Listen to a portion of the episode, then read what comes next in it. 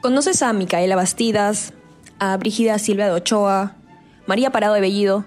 ¿Las sacas? ¿Has escuchado de ellas? ¿En el colegio? Mm, ¿En la universidad? ¿No? ¿Tampoco? Pues déjame decirte que son mujeres que participaron en la Guerra de la Independencia. Así es, en el virreinato las mujeres hicieron más que dedicarse a la familia. Las mujeres patriotas contribuyeron en labores de inteligencia, trasladando mensajes, realizando misiones de espionaje y repartiendo propaganda revolucionaria. Y aunque no lo creas, mujeres de todas las clases sociales hicieron estas tareas. Está Manuela Estacio, involucrada en varios proyectos de conspiración. Rosa Campuzano, que buscó convencer a los oficiales realistas para que se unieran a los patriotas y terminó en cana por eso. También Narcisa Arias de Saavedra y Lavalle, que recibió al mismísimo San Martín con sus tropas y convirtió su casa en un hospital y Manuela Carvajal, que donó su fortuna a la causa independentista y fue un nexo entre los libertadores y patriotas. Hoy, en pleno siglo XXI y con el bicentenario encima, seguimos teniendo mujeres guerreras.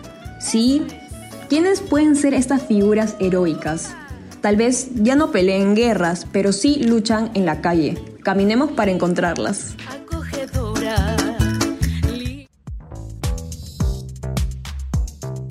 Hola, bienvenido a ECO, un podcast de perulogía, espacio periodístico que busca armar nuestro país pieza por pieza.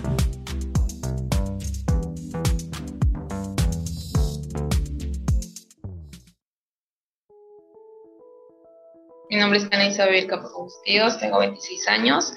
Eh, actualmente trabajo de cobrador en bus de transporte público Tania, mejor conocida como La Romana, se levantaba en sus inicios a las 3 y media de la mañana para alquilar el micro donde chambeaba con su padre. Con él recorría Lima desde las 5 de la mañana hasta las 11 de la noche. Hace seis años, Tania se sumó al negocio familiar. Su papá empezó a trabajar en el rubro de transporte desde que cumplió 18. Después de años de esfuerzo, lograron comprar su propio bus. ¡Sube, sube, sube, sube! Sí, sí, sube, sube, sube. No, no. Sí, igual, color también voy, voy, voy. Ya, ya, sube, sube. Muchachos. Sí, sube, sube. Sale en San Juan de Urigancho, en altura para 7 de Mariscal Cáceres, prácticamente es terminando frontera con Guarachirí, y termina en Ventanilla, en el Callao, en Pachacute, para ser exacto. A la misma edad en la que su padre comenzó, o sea, 18 años, Tania empezó a chambear. Ella salió embarazada después de terminar el colegio y por eso tuvo que ganarse los frijoles junto a sus padres. Durante el viaje siempre ocurren varias anécdotas para recordar, para llenarte de cólera o para quedarte sorprendido. Tania asegura que le ha sucedido de todo. También me han pasado experiencias graciosas, como por ejemplo, este, como nosotros por los terminales de 28 de julio, eh, siempre llevamos personas que viajan, bueno, llevamos sus maletas, sus bolsas de viaje. Y en una de esas este, me tocó así, fue sin querer, vi un trapo tirado en el piso y yo lo levanto y había una ropa interior de una señora. La señora me miró, me dijo, ¡ay, calzón! Y se lo quitó y se metió. Qué rocha, cositas que pasan. Aunque no todo es chistoso, Tania confiesa haber sufrido insultos, recibido golpes y presenciar el acoso. En una ocasión este, me tocó lidiar en plena pandemia con un borracho. No me había dado cuenta que estaba ebrio y subió al vehículo. Bueno, en realidad yo no tengo problema con llevarlo, ¿no? Eh, ya, pues no, pero esta persona se puso muy malcriada y yo tuve que retirarlo del vehículo porque los pasajeros se quejaban. Y en esa, en, en, el afán de querer bajarlo, el pasajero se puso malcriado conmigo y me zampó un así, se puñete, como se podría decir, y, y, me hizo volar desde la puerta del carro hasta, la mitad, hasta la mitad, hasta la mitad del carro, hasta el pasadizo. Y me acuerdo que en ese rato me quedé así anonada de show, no, no lo esperaba, nunca me imaginé que me iban a meter un golpe en, en pleno trabajo, en plena ruta, ¿no? Ese día Tania fue a la comisaría. Justo había un patrullero cerca. Ella se quejó y fue a un médico legista. Y ahora está en un proceso legal aunque no es la única mala experiencia que le ha tocado lidiar. Antes que pasara la pandemia, eh, siempre llevamos escolares en micro y nunca falta un, atrevido que o que estén ahí con la mano, molestando, tocando, grabando y falte respeto a veces a algún adolescente o a alguna señorita o a niña. Y me tocó pasar esa experiencia con una niña. La niña no se quejaba, se quedaba callado. Yo, ve, yo vi cómo el pata se le empezó a molestar. La chica se ponía, se, o sea, en vez de pedir ayuda, se quedaba callada en un rincón sin hablar. Entonces yo dije, pues, ¿cómo no va a defender? Entonces yo tuve que saltar, intervenir ahí. Era solo una escolar de 13 años siendo acosada por un hombre de alrededor de 50 años. Situaciones que día a día las niñas y las mujeres nos vemos expuestas. Quisimos este, denunciar al chico y era un señor, ni siquiera un chico, era una persona ya adulta. Eh, lo, lo, retenía en el carro porque lo que quería era que la niña o sea, se queje con un policía y lo lo denuncien, ¿no? Y este señor tuvo tanto miedo que se ha aventado por la ventana del carro y se escapó. Se tiró por la ventana, o sea, radical, o sea, es como si se quisiera matar. Se tiró por la ventana y se metió una corrida que no te imaginas. Lamentablemente, cada vez el acoso es más frecuente en el transporte público. Tania se prometió a sí misma que si ve un caso similar siempre va a encarar al agresor y ayudar a la víctima. Tania fue una de las muchas afectadas por la pandemia. Sus ahorros la alcanzaron solo para dos semanas. Ella estuvo casi tres meses y medio sin trabajar. Aunque también la pandemia fue una oportunidad para que Tania incursione en el mundo tiktokero criminal. Ese te parece película, para receta con la crítica. Criminal. Tania ahora cuenta con más de 500.000 seguidores y casi 8 millones de likes en TikTok. Cada día anda subiendo TikToks sobre bailes, experiencias, trabajando en el micro, aunque no siempre todo es color de rosa en esta plataforma. Por ejemplo, este, al ser cobradora, que este, ella cobraba de más, que hacía de más, que, que ah, creaban historias que ni yo misma sabía que eh, empezaron a juzgarme por el físico, eh, hablar de muchas cosas, eh, o sea, radical. Yo sentía que todo lo que hacía le, le, diera cólera, le diera un motivo para que tenga cólera. Estar en redes es estar expuesta a las críticas. Mayormente los comentarios son de personas desconocidas o personas con perfiles fake. Todo esto le pasa factura a la salud emocional de Tania. Créeme que en un tiempo sí me afectó bastante todas las críticas que me hicieron, que estaba gorda, que, mis botones reventaban, que, que, era una mala madre por, por grabar y no dedicarme a mi hijo, que ah, es un montón de cosas. Por estas críticas, Tania se retiró un mes de TikTok y dos meses de Instagram. Y en Instagram me empezaron a mandarme mensajes así feos, amenazando o sea, yo no entiendo cómo es el odio de algunas personas que te vienen y te desean lo peor, lo malo. Pese a esto, Tania siguió con las redes sociales. Ahora sabe cómo lidiar con los haters y tiene bastantes planes a futuro para su carrera profesional en el rubro del transporte y en las redes sociales.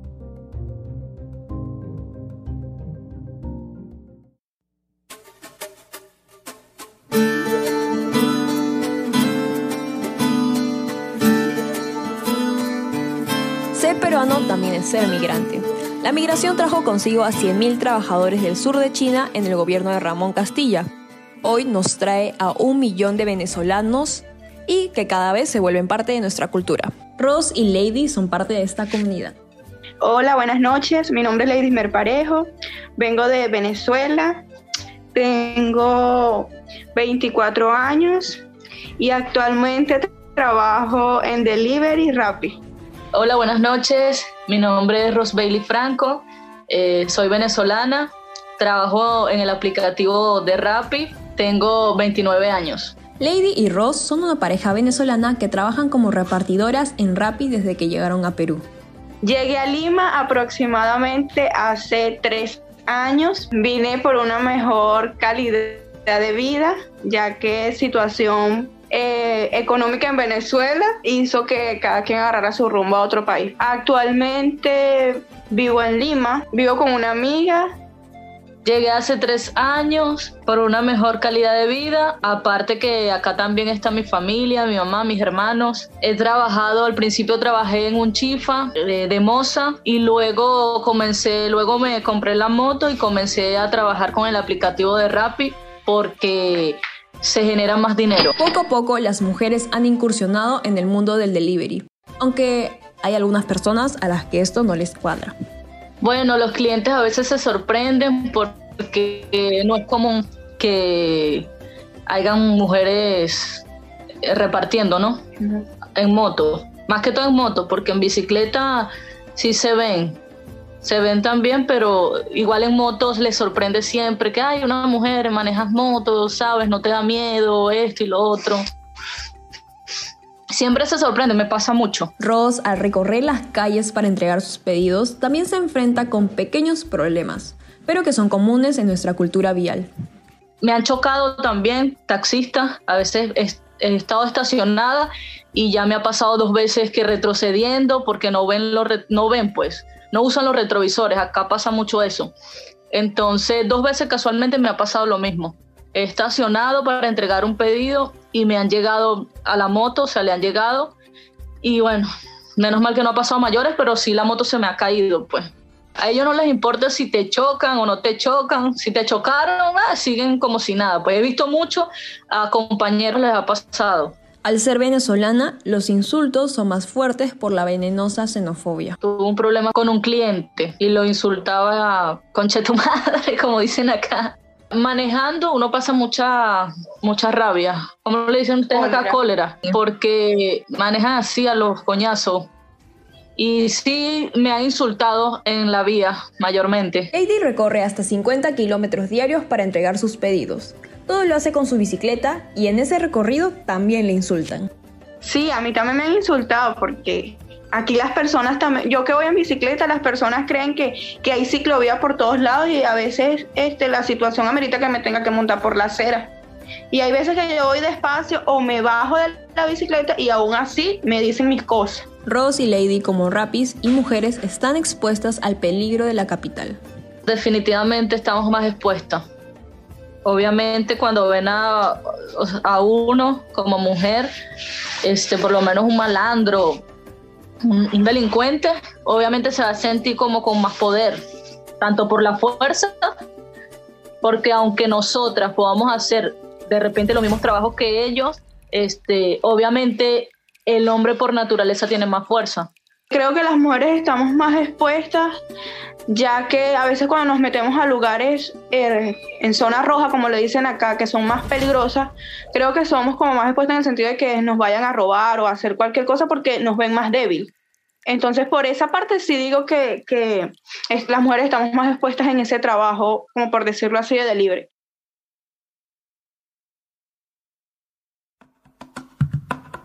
Pero Rosy y Lady no son las únicas mujeres que recorren Lima en su chamba. Cada noche Diana hace carreras desde Pueblo Libre hasta donde el cliente decida.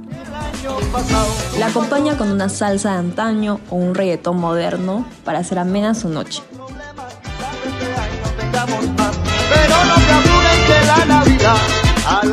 Me llamo Diana Arellano Díaz, tengo 29 años, vivo en Pueblo Libre.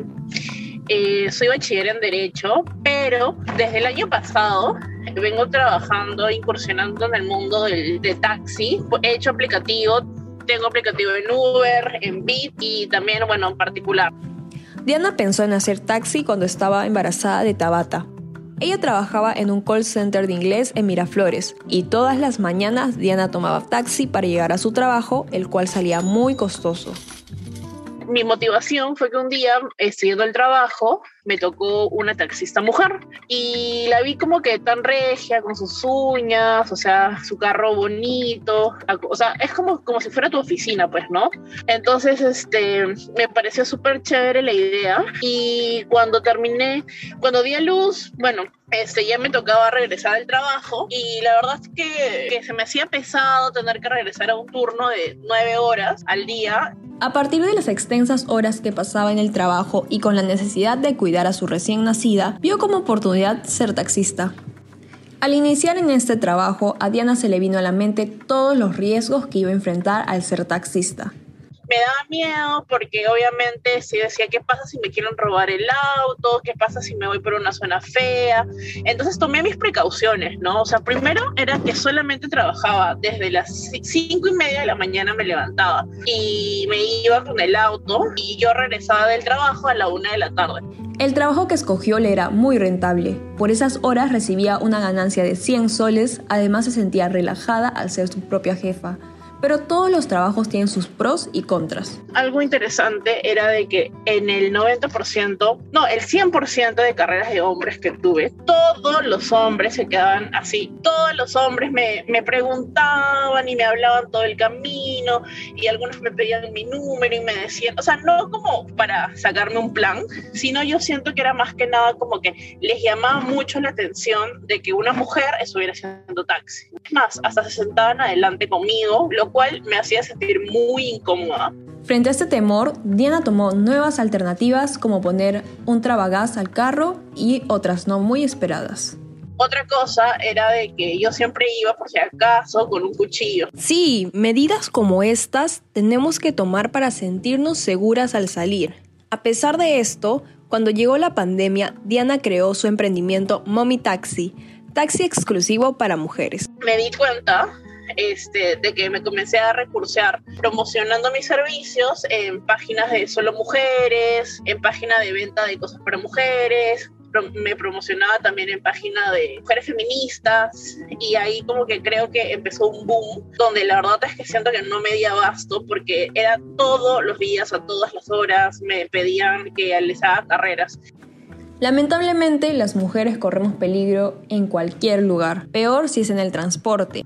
A Diana su emprendimiento le dio más seguridad gracias a Dios sí he tenido, he tenido como que buenas épocas trabajando en Mommy Taxi y en su mayoría trabajé, trabajé de la mano de solo mujeres, lo cual es mucho mejor, obviamente como que el hecho de no tener que trabajar con hombres o no tener que estar lidiando con hombres que no conoces, que no conoces qué va a pasar, que no conoces, o sea, cuando tú estás en un, en un ambiente como es un carro, no sabes qué va a pasar, no sabes si te quieren robar, si es que por ahí este, te quieren robar solo la mercancía, no, no la mercancía, sino la ganancia del día, o no sabes si te quieren robar el auto, o te quieren robar a ti, o te quieren violar. O sea, es complicado. Cuando Diana hacía taxi, ella vivía sola con su pequeña de dos años es que a veces como me pedían este, carreras al aeropuerto, me, pedían carreras en madrugada, me iba con mi hija de dos años. Bueno, en esa época más chiquita, un año y medio. Me iba en, o sea, la ponía en su car seat, la ponía a mi costado, en el copiloto.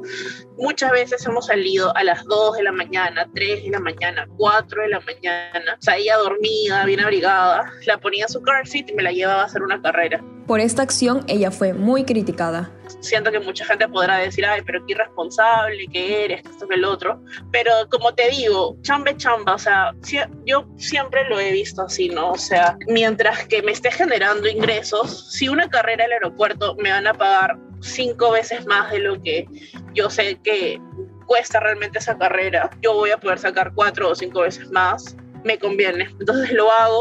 Ella se ha ido hasta Huacho, y hasta las playas del sur de Lima, todo con su hija como copiloto. Yo también decía, pues, o sea, ¿qué me queda? Si yo vivo sola y no puedo, mm, o sea, no tengo con quién dejar a mi, a mi bebé, tengo que llevarla, no me va a quedar de otra. A algunas personas les parecía súper chévere, siento que algunas personas me admiraban por eso, pero en realidad, o sea, como te digo, creo que si tú ves así a las mujeres peruanas, que, o sea, o sea, como que quien quiere salir adelante va a salir como sea.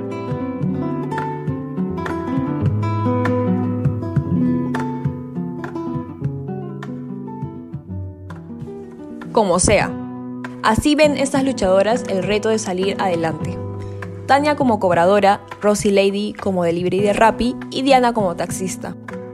Estas chicas trabajan día a día para su familia y por ellas.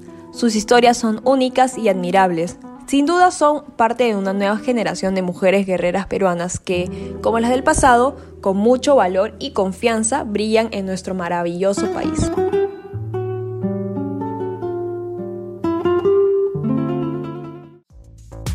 Te gusta lo que acabas de escuchar, te invito a revisar nuestra página web perulogía.com para encontrar más podcasts y videoreportajes como este. Sé parte del eco y síguenos en nuestras redes sociales, Instagram y TikTok como arroba perulogía. Gracias.